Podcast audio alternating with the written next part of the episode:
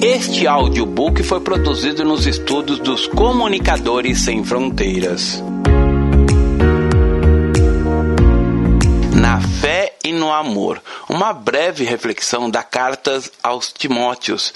Autor, Pastor Márcio Valadão, uma publicação da Igreja Batista da Lagoinha, edição setembro de 2008.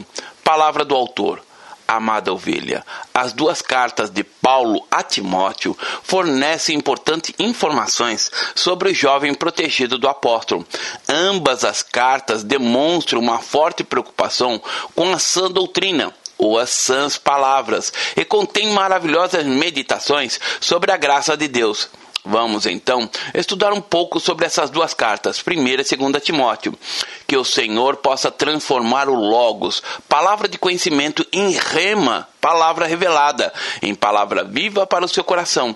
Que a unção do Espírito alcance a sua vida, que você seja edificado, consolado, exortado por meio da bendita palavra de Deus. E que, acima de tudo, ela, a palavra, possa também trazer salvação em nome de Jesus. Boa audição. 1 Timóteo, a sã doutrina e a piedade. De acordo com as saudações, o autor das três cartas pastorais, 1 e 2 Timóteo e Tito, foi o apóstolo Paulo. A primeira carta a Timóteo é a 54 livro da Bíblia. Contém seis capítulos, 113 versículos, 2.269 palavras. Encontramos apenas uma pergunta, cinco versículos de profecias que já foram literalmente cumpridas e duas profecias que ainda não se cumpriram. Paulo escreveu essa carta da região da Macedônia por volta do ano de 65 depois de Cristo. A primeira carta é digna de nota pelo seu interesse em organizar a igreja e por sua ênfase nessa doutrina. Timóteo estava em Éfeso, uma cidade rendida e entregue à idolatria. Para se ter uma ideia do que acontecia em Éfeso, vamos tomar como exemplo o que acontece no nosso contexto do Brasil.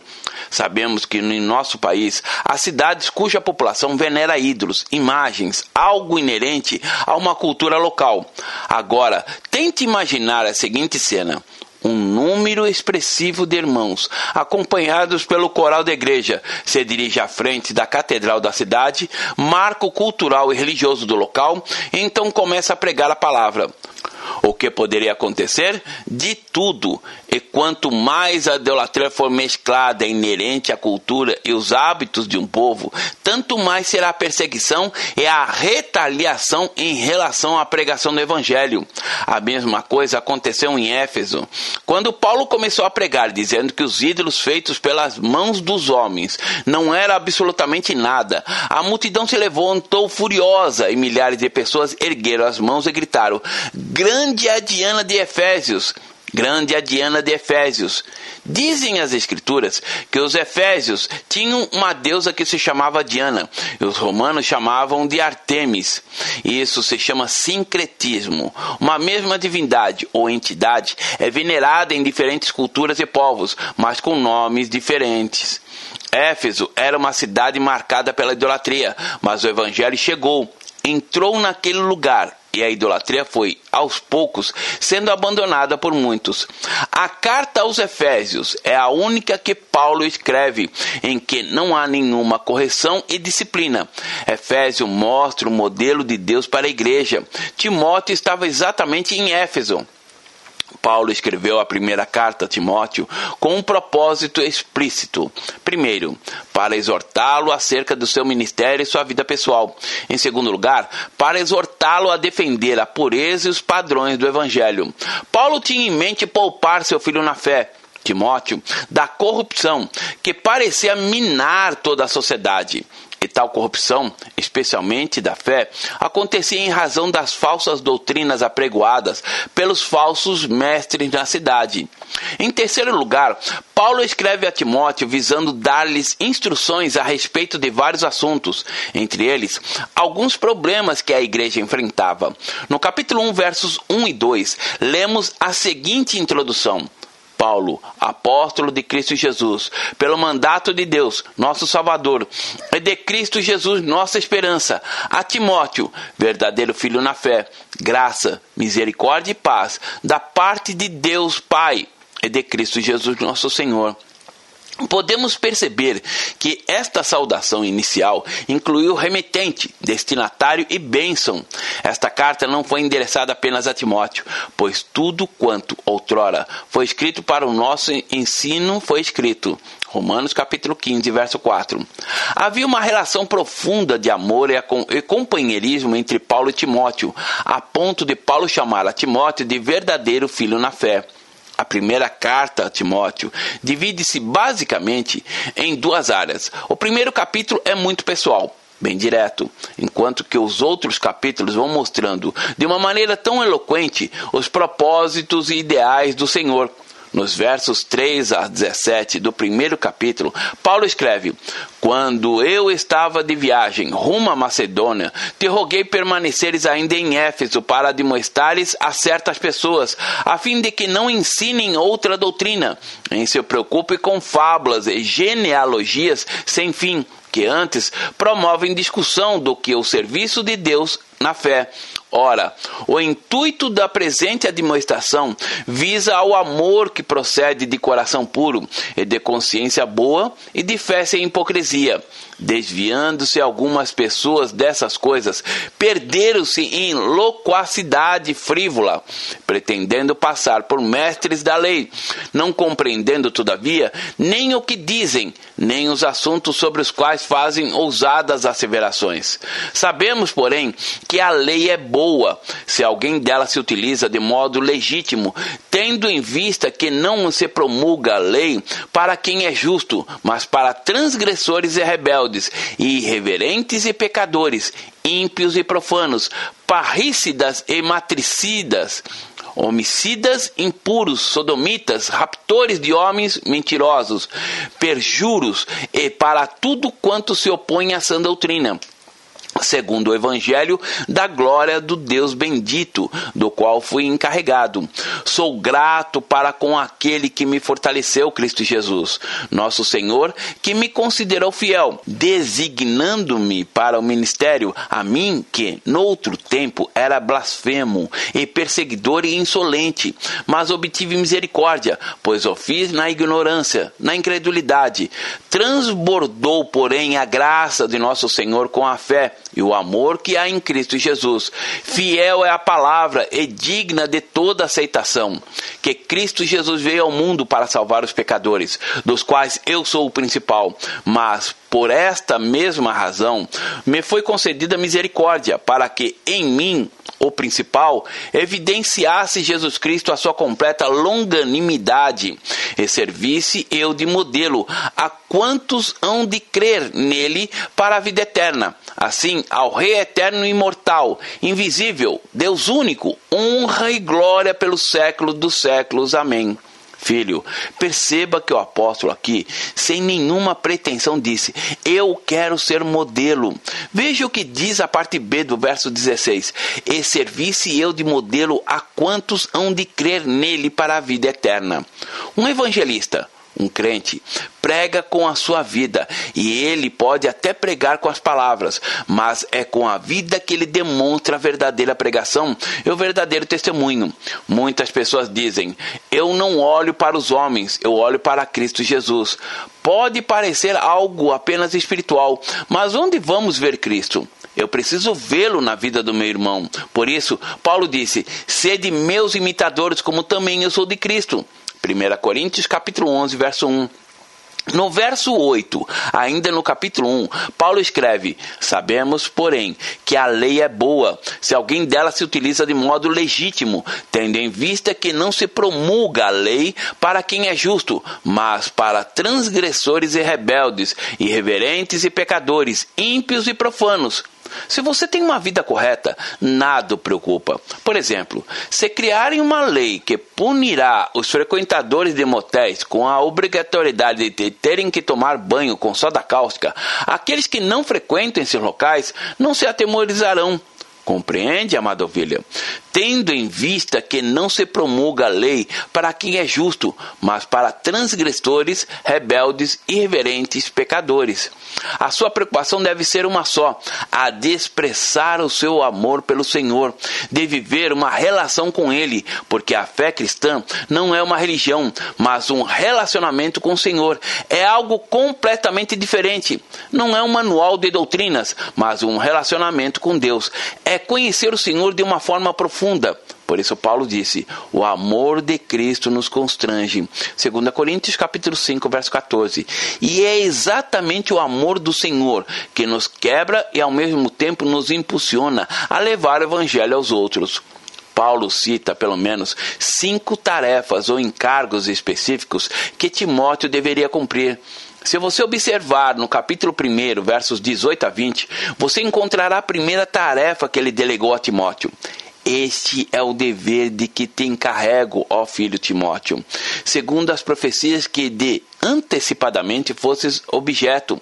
Combate firmado nelas o bom combate, mantendo a fé e boa consciência, porquanto alguns, tendo rejeitado a boa consciência, vieram a naufragar na fé.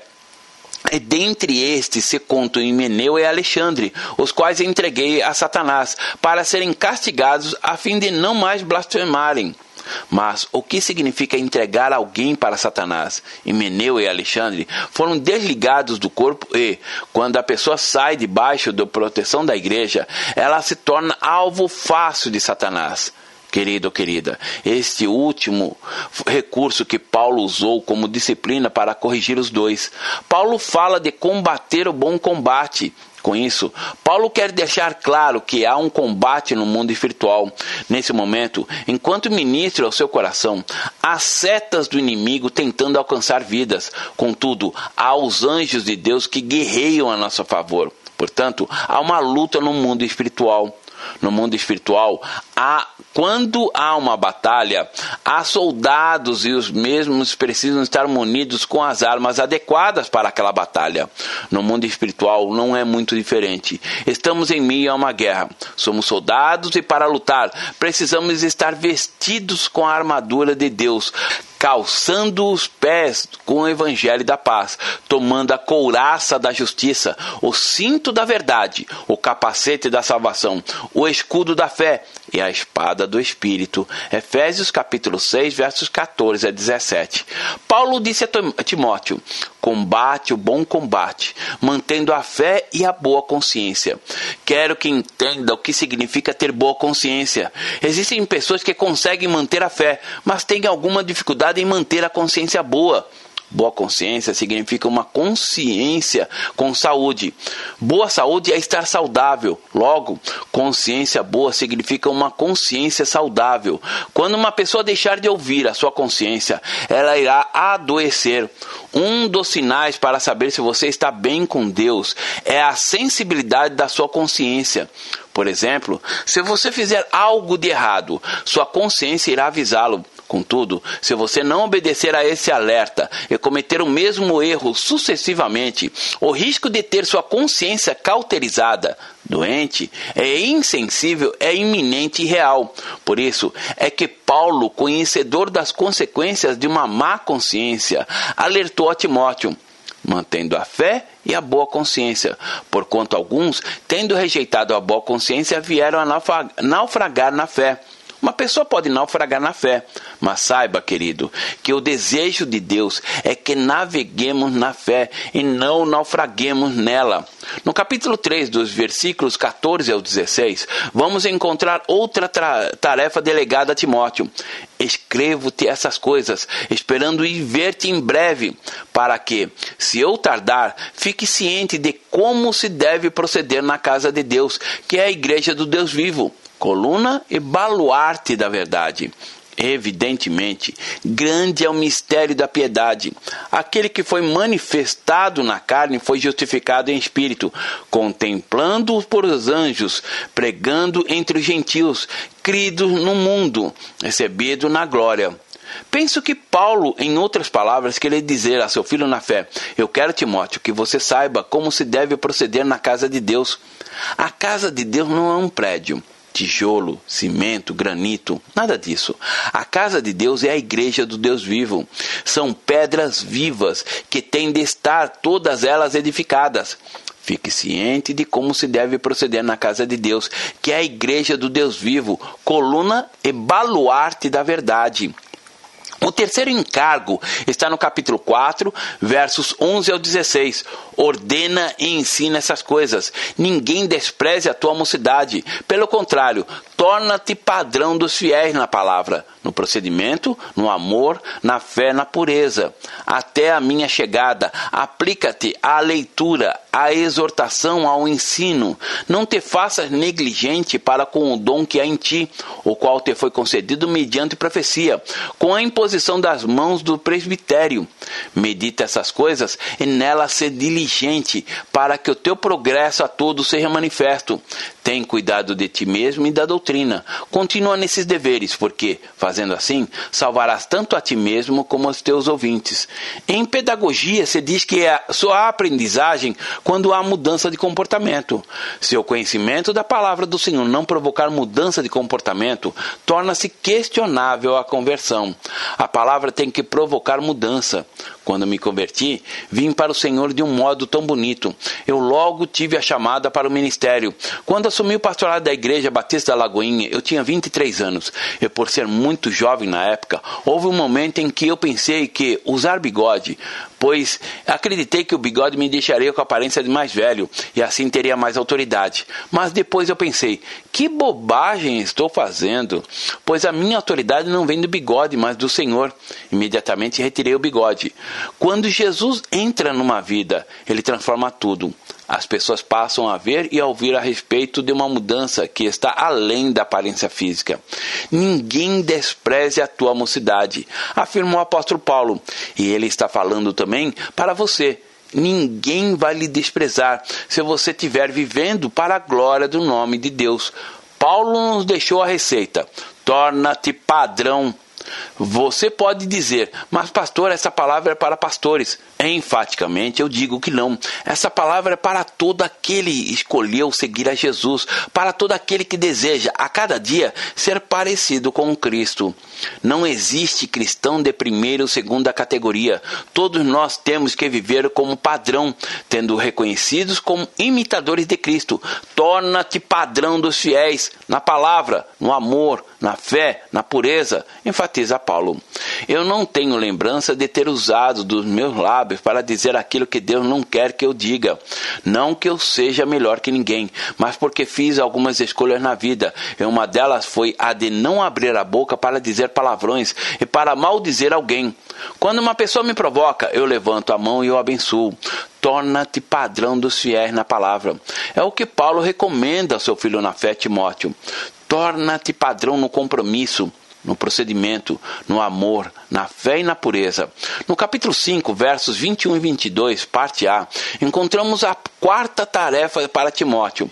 Conjure-te perante Deus e Cristo Jesus e os anjos eleitos que guardes estes conselhos sem prevenção, nada fazendo por com parcialidade. A ninguém imponhas precipitadamente as mãos, Precisamos entender que esse impor as mãos não se refere a orar por alguém, pois quando alguém está enfermo, devemos impor as mãos e orar pelo doente.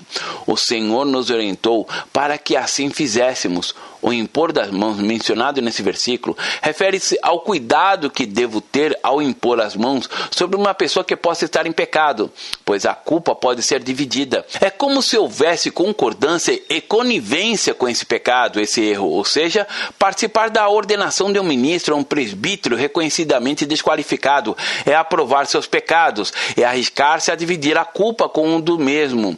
Existem situações que não entendemos e creio que só na glória é que vamos ter todas as respostas. Em um dos porquê se refere à cura, que não acontece na vida de um crente.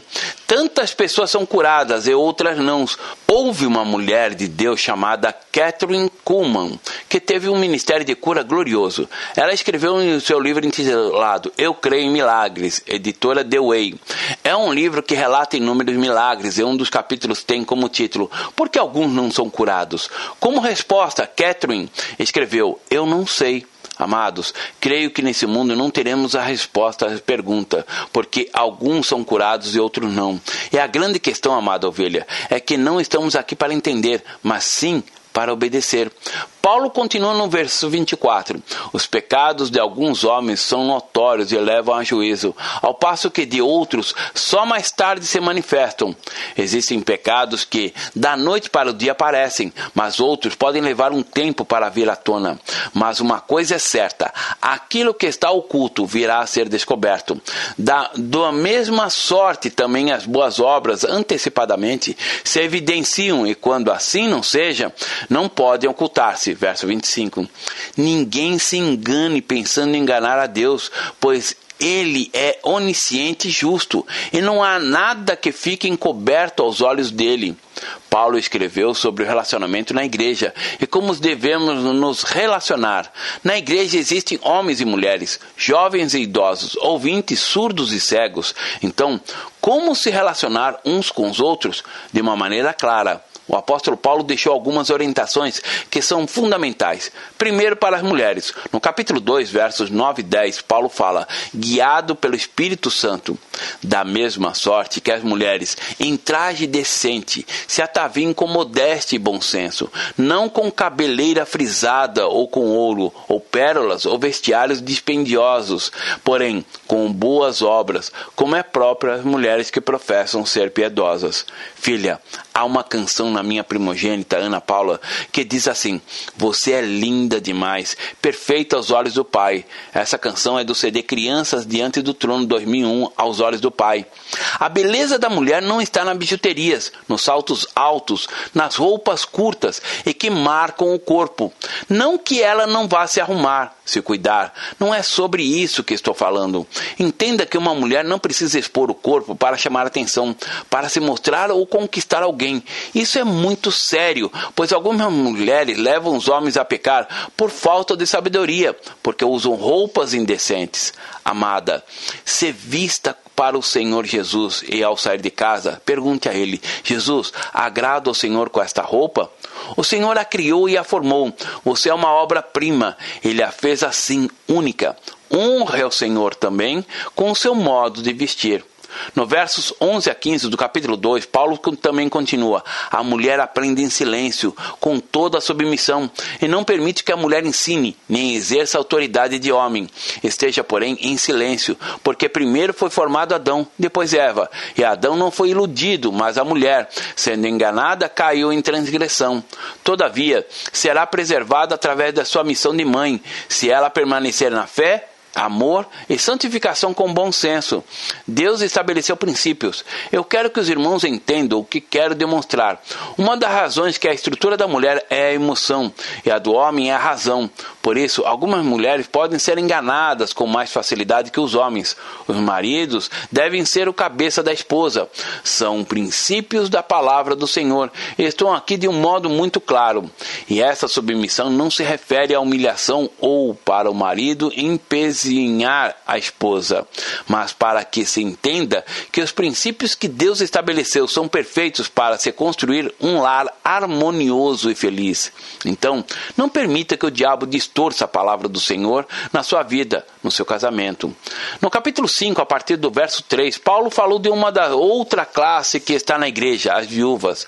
Honre as viúvas verdadeiramente viúvas, porque há viúvas que não são verdadeiramente viúvas. Como? A viúva que mata o marido não é uma viúva verdadeira. Ela pode matar o marido com a ingratidão, com raiva, com a infidelidade. E como tem um marido que também mata a mulher da mesma maneira, Paulo diz nos versos 3 ao 16: honra as viúvas, verdadeiramente viúvas, mas se alguma viúva tem filhos ou netos, que estes aprendam primeiro a exercer a piedade para com a própria casa e a recompensar os seus progenitores, pois isto é aceitável diante de Deus. Aquela, porém, que é verdadeiramente viúva e não tem amparo, espera em Deus e persevera em súplicas e orações, noite e dia. Entretanto, a que se entrega aos prazeres, mesmo viva, está morta. Prescreve, pois, essas coisas para que sejam irrepreensíveis. Ora, Se alguém não tem cuidado dos seus, especialmente dos da, da própria casa, tem negado a fé e é pior do que o descrente. Não seja inscrita viúva que conte ao menos 60 anos de idade, tenha sido esposa de um só marido, seja recomendada pelo testemunho de boas obras, tenha crido filhos, exercitado a hospitalidade, lavado os pés aos santos, socorrido os atribulados, e se viveu na prática zelosa de toda boa obra. Mas rejeita viúvas mais novas, porque quando se tornam levianas contra Cristo, querem casar-se, tornando-se condenáveis por anularem seu primeiro compromisso. Além do mais, aprendem também a viverem ociosas, andando de casa em casa, e não somente ociosas, mas ainda tagarelas e intrigantes, falando o que não convém Quero, portanto, que as viúvas mais novas se casem, criem filhos, sejam boas donas de casa e não deem ao adversário ocasião favorável à maledicência. Pois, com efeito, já algumas se desviaram seguindo a Satanás. Se alguma crente tem viúvas em sua família, socorra-as e não fique sobrecarregada a igreja, para que esta possa socorrer as que são verdadeiramente viúvas. No capítulo 5, versos 1 e 2, ele diz: Não repreendas ao homem idoso, antes exorta-o como pai os moços como irmãos, e as mulheres idosas como as mães, as moças como as irmãs, com toda pureza. Já no verso 11 do capítulo 6, ele descreve: Tu, porém, homem de Deus, foge dessas coisas. Antes, segue a justiça, a piedade, a fé, o amor, a constância, a mansidão. Nesse capítulo, Paulo diverte a Timóteo, concluindo com tremenda doxologia, do grego doxa, glória, logos, tratado. A última tarefa de Paulo para Timóteo está no capítulo 6, versos 20 e 21. E tu, ó Timóteo, guarda o que te foi confiado, evitando os falatórios inúteis e profanos e as condições do saber, como falsamente lhe chamam, pois alguns, professando-o, se desviaram da fé. A graça seja convosco. Eu quero concluir este capítulo meditando nos versos 15 do capítulo 1 da primeira carta de Paulo a Timóteo. A palavra que permanece para sempre é essa: fiel é a palavra e digno de toda aceitação, que Cristo Jesus veio ao mundo para salvar os pecadores, dos quais eu sou o principal. Fiel é a palavra. Tanto os ouvintes como os surdos devem conhecer apenas uma realidade. Fiel é a palavra, fiel nos seus efeitos, fiel na palavra viva, fiel com semente que cai no coração e floresce. Fiel é a palavra e digna de toda aceitação. A palavra deve ser aceita e as pessoas precisam ouvi-la. O importante é proclamar a palavra e crer que ela será aceita. Qual é a palavra? Que Cristo Jesus veio ao mundo, ou seja, ele se encarnou, se identificou conosco. Deus tornou-se forma humana, chorou nossas lágrimas, experimentou nossas dores. Cristo Jesus veio ao mundo para salvar os pecadores. Foi para isto que Jesus veio, para salvar os pecadores. E Paulo diz: dos quais eu sou o principal. Aquele que foi manifesto na carne foi justificado em espírito, contemplado por anjos, pregado entre os gentios, crido no mundo, recebido na glória. 1 Timóteo capítulo 3, verso 16. Filho, que no seu coração esteja cheio da graça, convicto da verdade, Fiel é a palavra digna de toda aceitação. Que realmente você possa pregar, anunciar o Evangelho, tendo a certeza de que a palavra é fiel, que ela é digna de toda aceitação. Cristo Jesus veio ao mundo para salvar os pecadores, seja quem for. A graça do Senhor envolve e traz salvação para todos. Pregue a tempo e fora de tempo.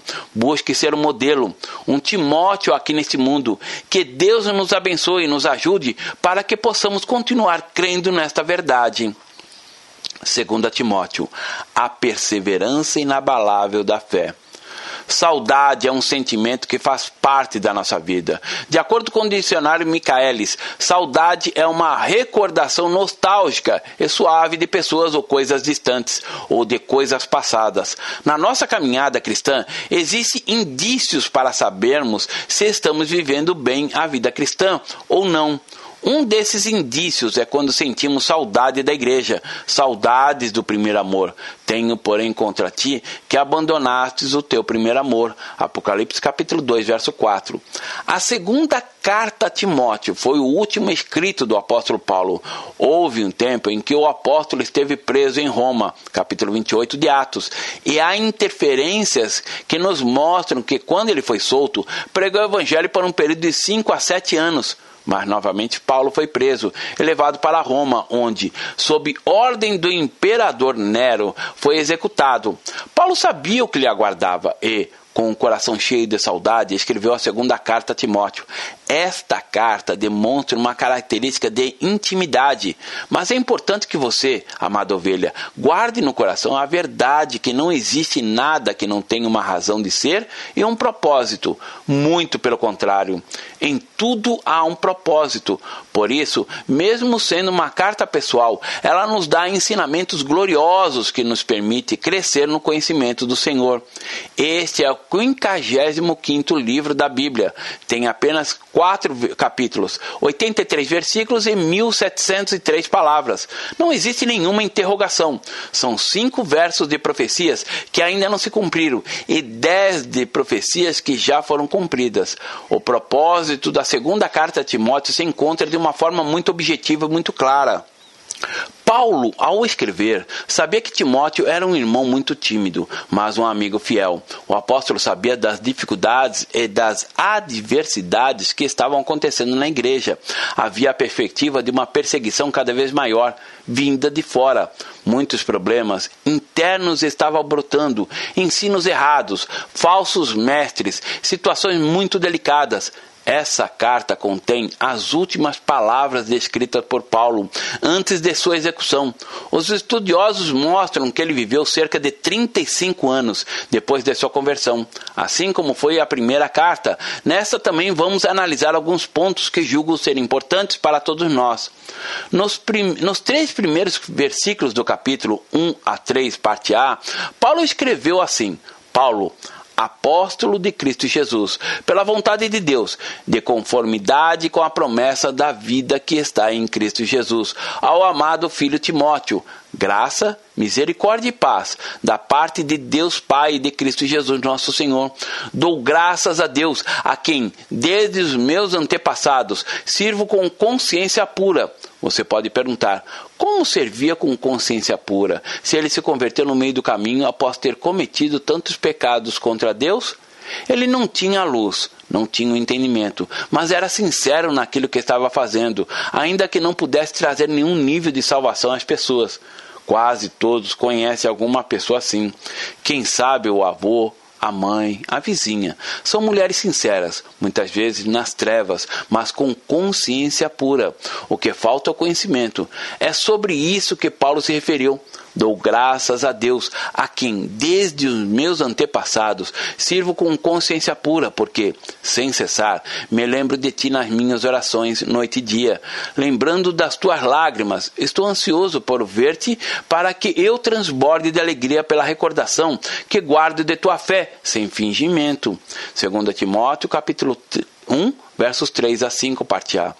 Continuando, nos versículos 6 do capítulo 1, por esta razão, pois, te admoesto que reavives o dom de Deus que há em ti, pela imposição das minhas mãos. Toda pessoa que vem para Jesus recebe pelo menos um dom, e entre todos que o Senhor nos concede, recebemos o mais importante, a salvação.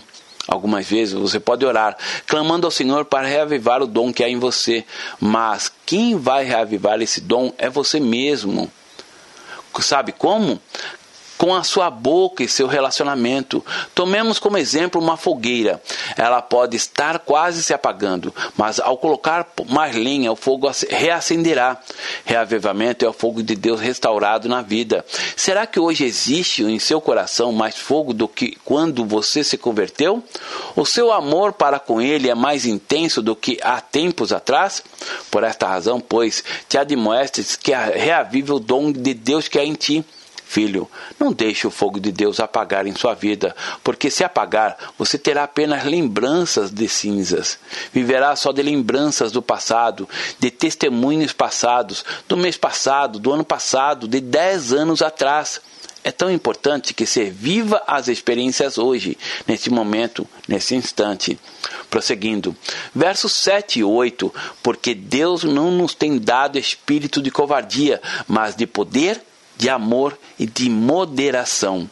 Não tem vergonha, portanto, do testemunho de nosso Senhor, nem de seu encarcerado, que sou eu. Pelo contrário, participa comigo dos sofrimentos, a favor do Evangelho, segundo o poder de Deus Hoje existem pessoas que trazem um evangelho açucarado, que exclui qualquer tipo de sofrimento e consagração absoluta.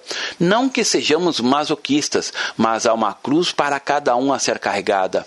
Foi por isso que Jesus disse: Se alguém quer vir após mim, Negue-se a si mesmo, tome cada dia a sua cruz e siga-me.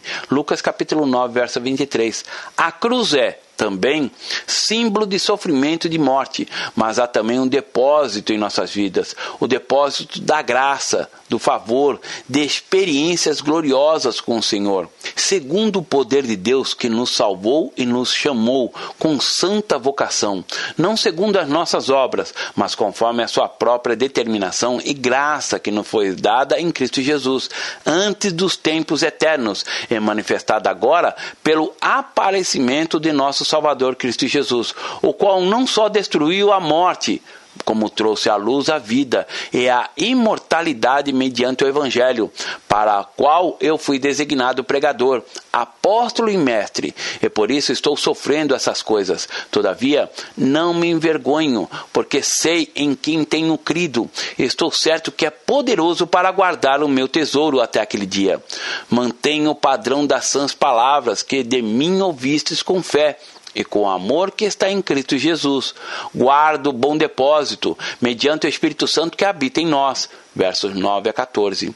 Dentro da igreja existem muitas pessoas próximas a nós, e um detalhe que pode causar impacto é o seguinte: as únicas pessoas que podem nos trair são os nossos amigos íntimos.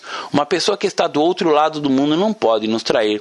Quem pode nos trair, nos magoar, nos entristecer são aqueles que estão próximos. Paulo teve alguns amigos que foram desleais. Ele estava preso, sozinho, e como todos nós, precisava de gente, de alguém que o visitasse. Por isso ele escreveu: Está ciente de que todos os da Ásia me abandonaram. Segundo Timóteo, capítulo 1, verso 15. Porém, no verso 16, primeira parte, ele escreveu o seguinte: Conceda ao Senhor a misericórdia à casa de Onicífero porque muitas vezes me deu ânimo. Se há pessoas que podem nos trair, há também aquelas que choram e sorriem conosco, que sempre estarão ao nosso lado. Por isso, não devemos nos isolar e desacreditar da amizade. Todos precisam de alguém. Gente precisa de gente. Eu gosto de estar no meio das pessoas, de abraçá-las, de olhá-las nos olhos, de sentir o cheiro das minhas ovelhas. Eu gosto de gente. Fico muito feliz quando alguém me liga e diz: Pastor, estou orando pelo Senhor. Ah, como eu me alegro! Sinto um refrigério tão grande, carinho, cuidado de família. Precisamos uns dos outros. Paulo aqui cita nomes. Está ciente que todos da Ásia me abandonaram. Dentre eles cito Fígelo e Hemórgenes. Conceda o Senhor misericórdia à casa de Onísforo, porque muitas vezes me deu ânimo e nunca me envergonhou das minhas algemas. Antes, tendo ele chegado a Roma, me procurou solicitante até me encontrar. O Senhor lhe conceda naquele dia achar misericórdia da parte do Senhor. E tu sabes, melhor do que eu, quantos serviços me prestou em Éfeso, segundo Timóteo, capítulo 1, verso 15 a 18.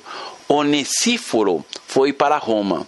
O que ele queria fazer lá? Lavar os pés do apóstolo Paulo, abraçá-lo, beijá-lo, estar com ele. É isto que tantas vezes precisamos. Paulo disse sobre esse irmão: ele caminhou e desde Éfeso ele era fiel assim. No capítulo 2 encontramos uma lista daquilo que o Senhor espera de cada um de nós. Pois tu, filho meu. Fortifica-te na graça que está em Cristo Jesus, e o que de minha parte ouvistes através de muitas testemunhas, isso mesmo transmite a homens fiéis, e tanto idôneos para instruir a outros. Verso 1 e 2. Podemos perceber que há uma cadeia, e um dos significados da palavra cadeia é série de objetos semelhantes ligados consecutivamente um a um. Dicionário Michaelis. Ou seja, o Senhor espera que estejamos ligados uns aos outros para transmitir aos outros aquilo que recebemos. Este é um dos sonhos do Senhor. Prosseguindo, nos versos 3 e 4, a primeira figura é do soldado participa dos meus sofrimentos como bom soldado de Cristo Jesus. Nenhum soldado em serviço se envolve em negócios dessa vida, porque o seu objetivo é satisfazer aquele quem o arregimentou. Segunda figura é do atleta. Igualmente, o atleta não é coroado se não lutar segundo as normas. Verso 6. A terceira figura é do lavrador. O lavrador que trabalha deve ser o primeiro a participar dos frutos. Pondera o que acabo de dizer, porque o Senhor te dará compreensão em todas as coisas. Versos 6 e 7. Soldado, atleta e lavrador. Existem coisas que vêm prontas, mas outras você tem que trabalhar por elas. Um soldado não vira soldado só por receber a farda. É preciso disciplina, coragem, garra, propósito. E o propósito maior dos soldados, como diz o verso 4, é o de satisfazer aquele que o arregimentou. O desejo é o de agradar aquele que o arregimentou, que é o Senhor. O nosso general é Cristo. Você tem um general e, como soldado, tem um único propósito: seguir e honrar ao Senhor. O atleta só permanece na disputa pela conquista se lutar segundo as normas. Se um atleta for pego usando drogas proibidas, ele é excluído porque não lutou segundo as normas. Existem normas a serem respeitadas e obedecidas o lavrador, nós conhecemos aquilo que plantamos e nem sempre colhemos da noite para o dia. Existem coisas que levam tempo. Se você quer colher alface, você planta a semente e dentro de 30 ou 40 dias você já tem alface. Mas se você quer jabuticaba, você terá que esperar 10, 15 anos, mas o fruto vem. Por isso é que você precisa ter no coração a paciência em entender que a colheita só acontece no tempo determinado. Às vezes questionamos a Deus porque as respostas dos nossos desejos e sonhos estão demorando a chegar, mas Ele não responderá enquanto não estivermos preparados para recebermos a nossa bênção. Há tempo para todo o propósito debaixo do céu. Eclesiastes capítulo 3. Ao invés de orarmos apenas para recebermos bênçãos, deveríamos orar para sermos bênçãos isso na vida das pessoas. Os versículos 8 e 9 dizem: Lembra-te de Jesus Cristo, ressuscitado dentre os mortos, descendente de Davi, segundo o meu evangelho, pelo qual estou sofrendo até algemas, como um malfeitor. Contudo, a palavra do Senhor não está algemada. Paulo, quando estava preso, disse que por meio das suas algemas, toda a guarda pretoriana, todos aqueles jovens soldados vieram para os braços do Senhor. A palavra do Senhor não está algemada. Os versos 10 e 11, parte A, dizem: Por esta razão, tudo suporto por causa dos eleitos, para que também eles obtenham a salvação que está em Cristo Jesus com eterna glória. Fiel é esta palavra. Agora ele coloca quatro Cs aqui. Fiel é esta palavra. Se já morrermos com Ele, também viveremos com Ele. Se perseverarmos, também com Ele reinaremos. Se nos negarmos, Ele, por sua vez, nos negará. Se formos infiéis, Ele permanece fiel, pois a maneira nenhuma pode negar-se a si mesmo. Versos 11 a 13. A condicional está bastante explícita. Se fizermos a escolha certa, teremos as respostas certas. Nos versos 11, parte A e 12 está escrito: Se já morremos com ele, também viveremos com ele. Ou seja, ninguém pode nascer de novo sem primeiro experimentar a morte. O que é aceitar Jesus é exatamente reconhecer que, quando Jesus morreu, nós morremos com ele. Se já morrermos com ele, também viveremos com ele. Se perseverarmos, também com ele reinaremos. Em outras palavras, ao invés de você viver com outras coisas lhe dominando, reinando sobre a sua vida, você vai reinar em vida com ele nos versos 14 a 26, Paulo nos deixou um ensinamento valiosíssimo sobre como lidar com as falsas doutrinas e com os falsos crentes. No capítulo 3, ele apresentou um retrato do tempo que vivemos. Sabe, porém, isto: nos últimos dias sobrevirão tempos difíceis. Verso 1. Nós estamos vivendo esses tempos difíceis. Há desemprego, pais contra filhos e filhos contra os pais, falta de respeito, de paz, de amor, tempos difíceis. Agora, o que tem provocado esses tempos difíceis? Os versos 2 a 5 dizem: Pois os homens serão egoístas, avarentos, jactanciosos, arrogantes, blasfemadores, desobedientes aos pais, ingratos, irreverentes, desafeiçoados, implacáveis, caluniadores, sem domínio de si cruéis, inimigos do bem, traidores, atrevidos, enfatuados, mais amigos dos prazeres que amigos de Deus, tendo forma de piedade, negando-lhe, entretanto, poder. Foge também destes. Tudo isso é muito triste, causa muita dor, mas a palavra está se cumprindo. Porém, não devemos nos conformar, mas clamar a Deus e pedir perdão a Ele por tudo isso. Outro fator a se observar é a fraqueza das pessoas. Alguns quando começam a andar com más companhias, são totalmente influenciadas. Certa vez eu andei com uma pessoa que era gaga e de tanto conversar com ela, comecei a gaguejar também. Quando parei de andar com ela, voltei a falar normalmente. Existem coisas muito sutis no mundo espiritual. Existem pessoas com quem, infelizmente, você não deve perder tempo. Por isso, fuja delas. Você deu testemunho, deu a palavra, plantou a semente, orou, chorou por ela, mas não deu em nada. Então você deve se afastar delas. Falamos daquele que só se aproxima para dar trabalho, o egoísta, o jactancioso, o avarento, inimigos de Deus, aquela pessoa que realmente não quer nada com o Senhor. Invista naquele que você percebe um com um bom terreno.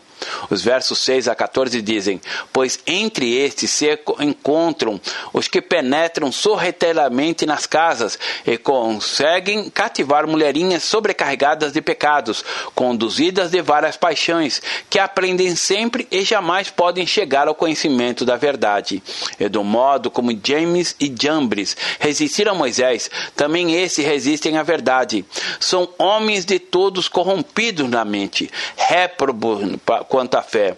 Eles, todavia, não irão avante, porque a sua insensatez será a todos evidente, como também aconteceu com os daquele.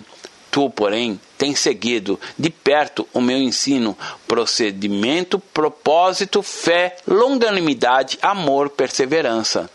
Paulo se levanta como um referencial, como testemunho, como paradigma.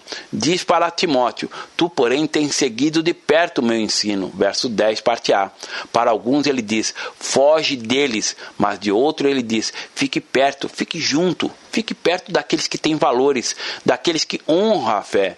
Ele diz: Tu, porém, tens seguido de perto o meu ensino, procedimento, propósito, fé, longanimidade, amor, perseverança, as minhas perseguições e os meus sofrimentos, quais me aconteceram em Antioquia, Icônio e Listra que variadas perseguições tenho suportado. De todas, entretanto, me livrou o Senhor. Ora, todos quantos querem viver piedosamente em Cristo Jesus serão perseguidos. Versos 10 e 11. Se você for levar a sua fé a sério, viver a sua vida piedosa diante do Senhor, você vai ver que, de repente, alguém que era seu amigo não vai gostar mais de você. Seu chefe vai começar a pegar no seu pé. Perseguições gratuitas, não por alguma coisa que você faz, mas por aquilo que você é, íntegro diante do Senhor. Nos versos 14 e 15, Paulo diz: Mas os homens perversos e impostores irão de mal a pior, enganando e sendo enganados. Tu, porém, permanece naquilo que aprendestes e que, desde a infância, sabe as sagradas letras, que podem tornar-te sábio para a salvação pela fé em Cristo Jesus. Aqui está uma advertência para os pais. Não deixem de ensinar a Bíblia aos seus filhos. Não vá para a igreja deixando seus filhos para trás. Eles só irão conhecer o Senhor Jesus se vocês ensinarem a eles o caminho.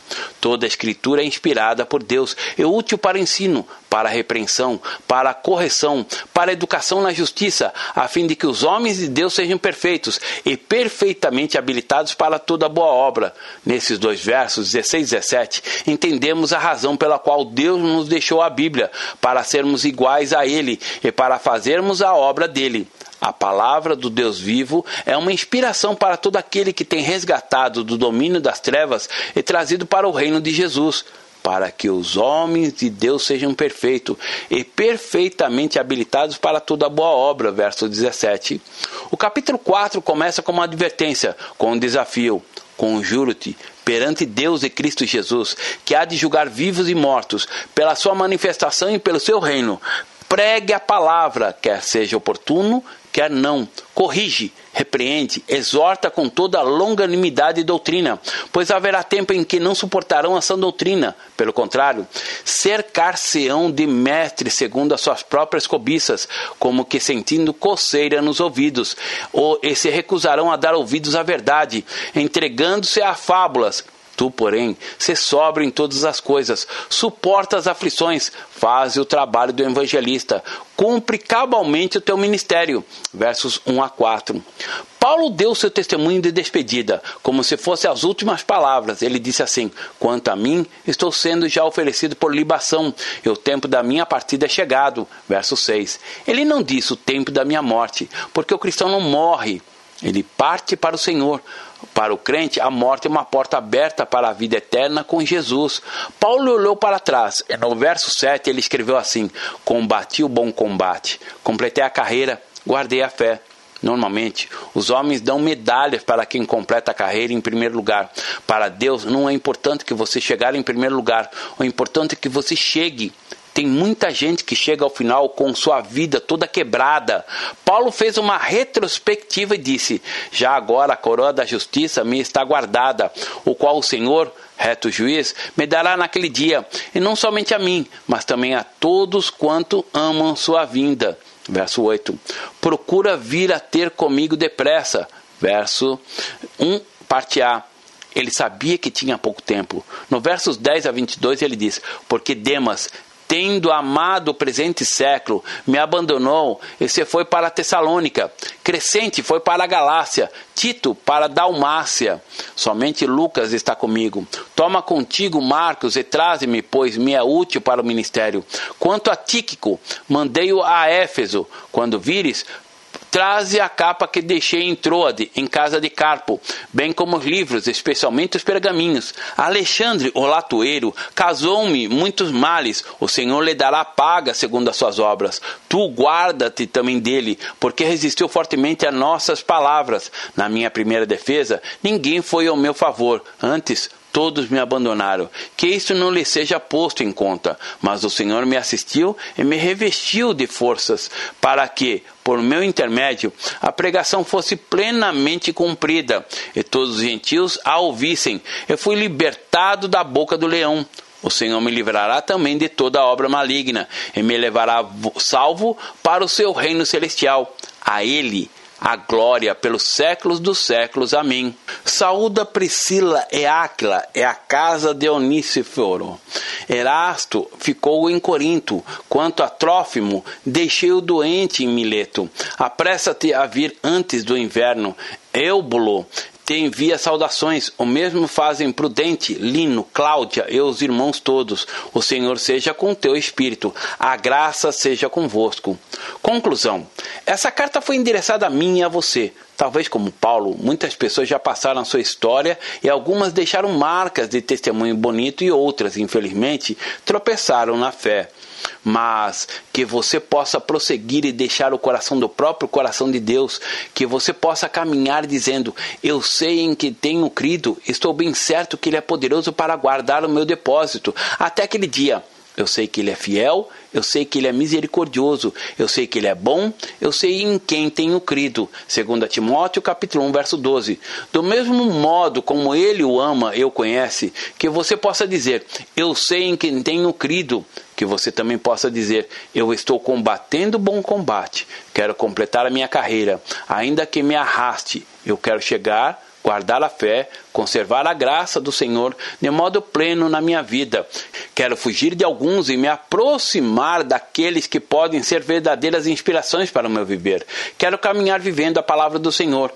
E para encerrarmos essa audição de um modo glorioso, convido-lhe, preciosa ovelha, a fazer essa oração. Pai, li esta carta, como se fosse a primeira vez. Como Timóteo, tenho recebido a tua palavra com o coração aberto. Tu conheces o meu coração e sabes o que passa no meu íntimo. Que tu possas trazer a tua palavra, comunicando graça, alento esperança, vida, trazendo respostas. Deus, que eu possa cada dia mais e mais estar com o coração cheio de amor pelo Senhor, apaixonado pela tua palavra. Eu escolho viver assim, que eu possa reavivar o dom que recebi do Senhor. Pai amado, aquele que está enferrujado, duro, aquele que não está funcionando na fé, que o óleo do teu espírito possa vir nesta hora. Ó Espírito Santo de Deus, venha reavivar em cada vida, em cada coração, o fogo do Senhor, o fogo do teu Espírito, o amor, o ardor, o poder, a alegria, o entusiasmo e que os frutos do Espírito sejam realidades. Ó Pai, em cada coração, venha reavivar casamentos que estão frios, venha trazer a tua graça e o teu favor. Em nome de Jesus, amém. Deus abençoe. Pastor Márcio Valadão.